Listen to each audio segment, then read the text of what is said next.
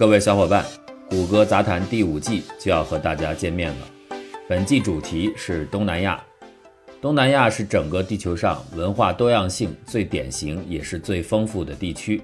奇异的地理和不断涡旋的历史进程，造就了这里不一样的文明雨林面貌。同时受到三大区域文化强势挤压的重叠，就像山脉河谷一样，既有顺势流摆，也有自我争据。这里有太多的为什么，可能也有同样多的不为什么。而此般景象，就是我们走进东南亚的原生动力。谷歌杂谈一如既往，有计划没打算，走哪儿算哪儿。歇脚处即折柳，欢迎各位多多捧场。订阅可以参见谷歌的公众号，或者联系张果果的微信七九二二八七六六七九二二八七六六，这是更好的方法。感谢大家。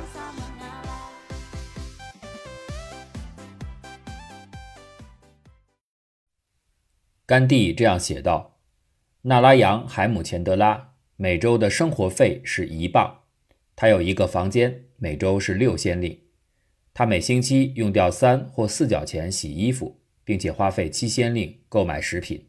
他非常努力。他在信里说自己目前懂得德语、英语和法语。他会以平均每周一磅的价钱设法买下许多衣服和书籍。这些东西我回印度时装了一箱子，而当时的他一定已经买了同样多的物品，如果不是更多的话。纳拉扬返回印度时，甘地已经前往南非。他们此后的道路是否再有交集尚不清楚，但纳拉扬显然给甘地留下了持久印象。在他们初次见面差不多四十年之后，甘地正在成为印度的圣雄。他在古吉拉特语自传《我用真实体验的故事》当中，用整整一章叙述了纳拉扬。就在这一次。纳拉扬海姆钱德拉来到英国，我听说他是作家。我们在印度民族协会的曼宁小姐家里见过面。他不懂英语，他的衣服很酷，一条显得笨拙的裤子，带褶皱的帕西式服装，很脏的棕色外套，没有领带和领子，还有流苏的羊毛帽。他留着长胡子，身材矮小，他的圆脸因为天花留下了不少痕迹。鼻子既不尖也不钝，他用手不断地捋着胡须。这样一个看起来长相奇特又衣着奇特的人，注定会在时尚社会当中显得突兀。纳拉扬海姆钱德拉的简单使他本来就如此，他的坦率也是这般。他没有丝毫骄傲的痕迹，当然，除了那些有一点过度的作为作家的盛名外。纳拉扬大部分时间都在图书馆里读书，并且用古吉拉特语做笔记。他以伦敦为基地，先后访问了法国、德国和美利坚合众国。他还尝试学习足够的法语、德语，以便能够运用这些语言进行翻译。出国快满五年时，他在1894年回到孟买，带回来许多个装满书和手稿的箱子。返回孟买之后。纳拉扬没有浪费任何时间，就重新开始出版图书。神话和吠陀故事《沙公达罗》与维克拉莫瓦西的古吉拉特语译本，在1893年问世，而关于爱情和哲学的书，则在1894年发行。到1895年，他似乎已经编纂出了他在伦敦研究过的大多数材料，并且在一年的时间里就出版了令人瞠目结舌的三十本书。随后的1896年。又增加了十多个主题，这些主题分布的非常广泛。西奥多·帕克和塞缪尔·约翰逊的传记，关于如何的系列书籍，孟加拉小说的译本，历史、宗教、哲学、励志图书，甚至是加里陀梭和莎士比亚的文学比较。1897到1898年间，纳拉扬曾经回到伦敦，人们对这次旅行知之甚少。但是，1902年。这一次，他又回到伦敦的访问没有被人们忽视。文学期刊《学院与文学》一九零二年八月引用《每日信函》的报道说，最近在大英博物馆阅览室里有一个纤瘦的名叫纳拉扬·海姆钱德拉的印度人一直在工作。这位最勤奋的绅士目前已发行了二百五十多本书，其中包括译著、小说、戏剧。他现在正在瞄准筹编印度百科全书的艰巨任务。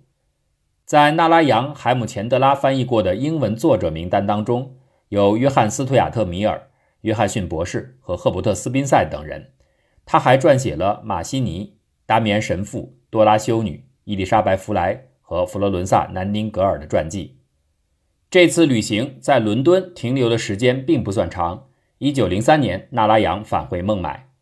毫无疑问，纳拉扬这座人形图书工厂最重要的文学作品。是一九零零年出版的他的个人自传，题为《我自己》。此前，古吉拉特语诗人纳尔马达曾在一八六六年印刷其自传《关于我的真相》，超过四百本，但似乎很快这本书就被取缔。因此，纳拉扬的自传成了有史以来第一部在主人仍然健在的情况下，用古吉拉特语所写的以全面销售为目的的自传。该书提供了对他一生前面的描述，直到1889年他离开伦敦前夕。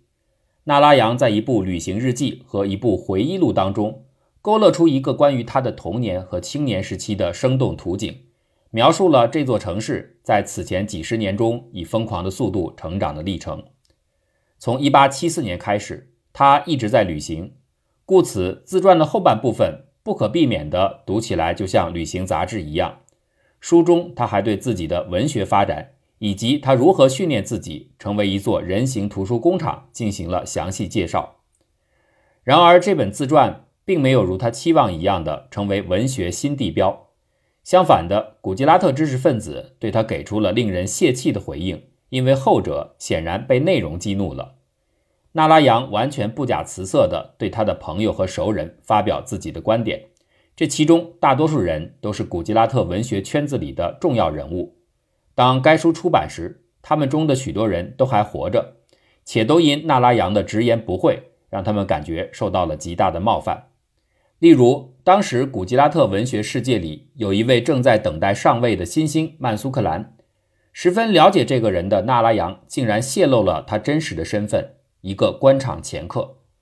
曼苏克兰主要在替古吉拉特邦的要人。暗中协调和争取英国殖民政府的各类奖励或者是荣誉头衔。纳拉扬已经出版的自传有一个副标题叫做“上半部”，显然他应该已经做好了准备，要编写下半部自传。可是孟买瘟疫的出现改写了他所有的计划。自幼就是孤儿的纳拉扬一直单身，他唯一的亲人是他的弟弟维图。受过工程技能培训的维图曾是独立的个体。但病情长期困扰着他，直到1903年彻底的卧床不起。从伦敦返回之后，纳拉扬决定要亲自照顾弟弟，并计划在孟买待上很长时间。他们两人住在马达夫堡，这里距离纳拉扬出生的奇卡街只有几百米远。鼠疫最初于1896年出现在孟买，每年都会以一波接一波的方式持续地袭击这座城市。在世纪之交的短暂平静之后，这个流行病又在印度西部重新焕发活力。在患有此病的人群中，只有五分之一的人预期可以生存。一九零二年，孟买有二十多万人死亡；一九零三年，这个数字增加到三十万。尽管在一八九七年已经定下了针对疾病的疫苗，但是孟买政府并没有做出什么努力来争取实现全民覆盖的目标。疫情肆虐七年之后。政府疫情研究实验室的负责人吉普森博士所能给出的唯一建议，竟然是让印度人自己扛起责任。露天的生活、充足的户外运动、适当的营养、休息、睡眠以及避免过度工作。思想和娱乐是获得疾病免疫力的唯一途径。世界上最好的消毒剂是光、空气、健康的血液细胞和适度的清洁。除此之外，别无他求。经历了异常痛苦的两年。人们迫切希望这种疾病能在一九零四年消退，但是在孟买，这种情形并没有发生。威胁对每个人都是公平的。鼠疫开始在纳拉扬和他的兄弟的住所附近爆发，老鼠已经让邻居们丢失生命。纳拉扬被要求立即撤离房屋，但也许是出于深深的乃至于执着的兄弟情谊，纳拉扬不愿意放弃这所房子和他的弟弟为徒。其结果是他最终染上了鼠疫。不得不被送进传染病医院。他的富有的友人，例如达莫达达斯·苏哈德瓦拉对他的医疗待遇进行了特别安排。纳拉扬一生曾经两次幸免于当时非常凶险也是主要的疾病，这些病在19世纪通常都是致命的。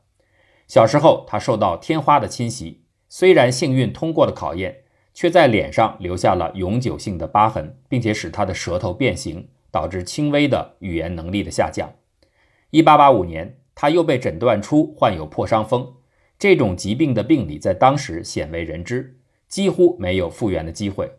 他等于被判处了死刑，却在放纵治疗四个月之后幸存了下来。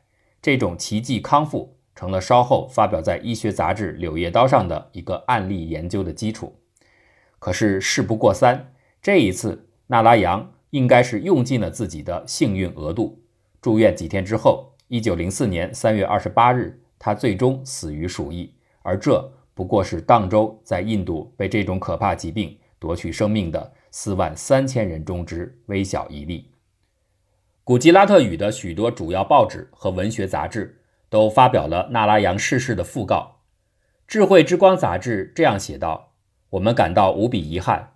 我们宣布，古吉拉特语著名作家、古吉拉特语文学的热心奉献者和萨拉斯瓦蒂女神的奉献者纳拉扬逝世。”几乎没有了解古吉拉特语的人会对纳拉扬这个名字感到陌生。他的著作和无数本书，不管篇幅大小，都将使他的名字举世闻名。只要这些书幸存下来，他们就会永久地保存对他的记忆。然而，事实并非如此。在接下来的二十年间，古吉拉特语期刊上偶然会有他的熟人撰写关于他独特个性和古怪性格的零星的文章。当1925至1929年《新生活》杂志连载他的古吉拉特语版本的自传期间，甘地也许是最后一个认识他并且写到他的人。纳拉扬在去世之前，曾在巴夫纳加首领的主持下编纂着108本书，有30本奇怪的书已经在一个系列之下出版。或许纳拉扬突然离世之时，还在做着更多的工作。人们似乎没有做出任何的努力来保存他的论文、日记和手稿，又或者这些都在孟买当时例行的对瘟疫感染者住所进行的清洁和燃烧作业当中被摧毁殆尽。纳拉扬很难轻易地被归入任何文学类别，除了在众多的古吉拉特语期刊上发表的大量文章之外，纳拉扬的作品估计约有二百本书，涵盖了多个流派和主题。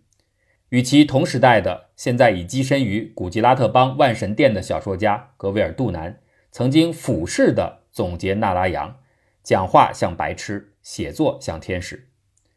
他在世时受到质疑的文学成就，不必在死后重新去评估。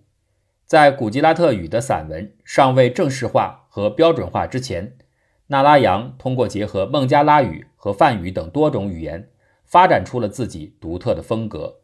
正如《智慧之光》在一九零四年评论的那样，尽管有人批评他的方式和风格，但必须指出的是，当古吉拉特语散文当中几乎还没有任何东西时，正是他的著作实现了这个目标。所以，我们必须由衷的感谢他。抛开古吉拉特与文学史的角注，也许是时候重新评价纳拉扬·海姆钱德拉对古吉拉特与文学。与社会的贡献了。